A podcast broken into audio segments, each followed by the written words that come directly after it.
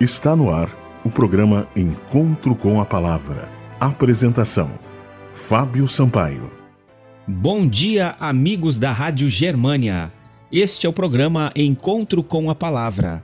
Daniel, um livro para os dias de hoje.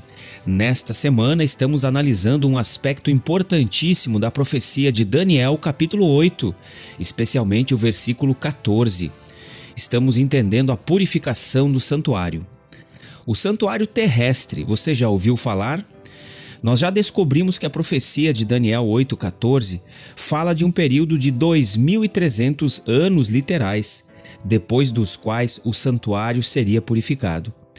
Precisamos entender agora o que é o santuário e o que significa sua purificação.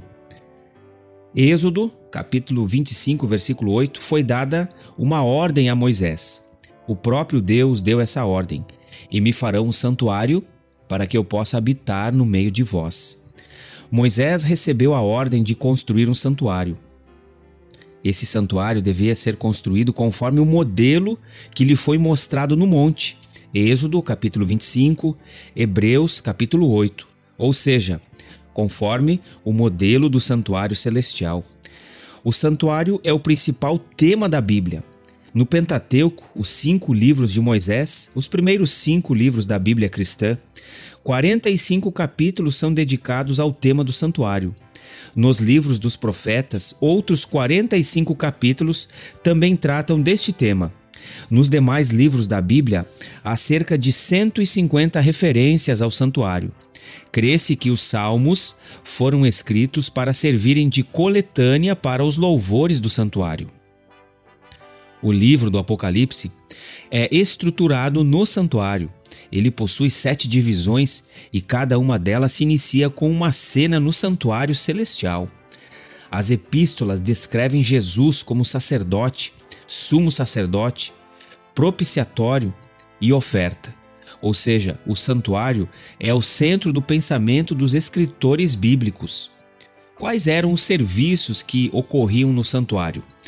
No santuário israelita no deserto, trabalhavam em torno de 38 mil levitas, em torno de 288 cantores, 4 mil músicos, 4 mil porteiros, 6 mil oficiais e juízes, e ainda os sacerdotes que se dividiam em 24 turnos.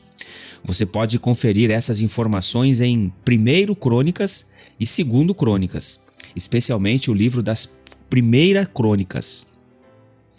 Todos esses trabalhavam para tornar possível a mediação e perdão dos pecados do povo de Israel. O próprio Deus havia dado a ordem para que o povo construísse um santuário.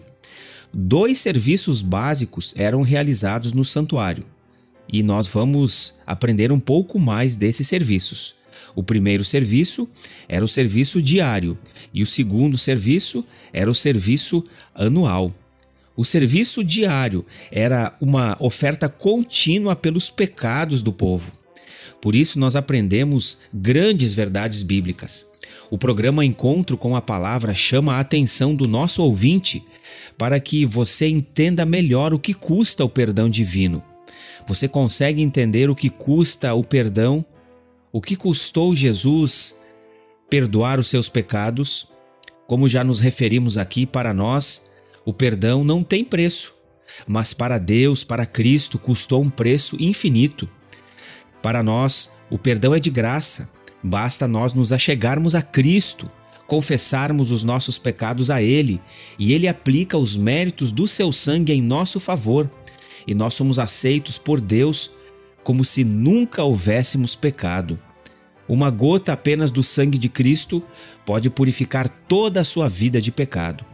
Por isso, confie nos méritos de Cristo, para que você receba o perdão, para que você receba a salvação.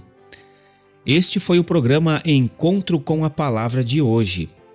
Mande uma mensagem para nós para que possamos lhe remeter mensagens edificantes. Anote o nosso número 519 8256 2108. Que Deus abençoe a todos e até o próximo programa. Você ouviu o programa Encontro com a Palavra, uma mensagem de esperança para você e sua família.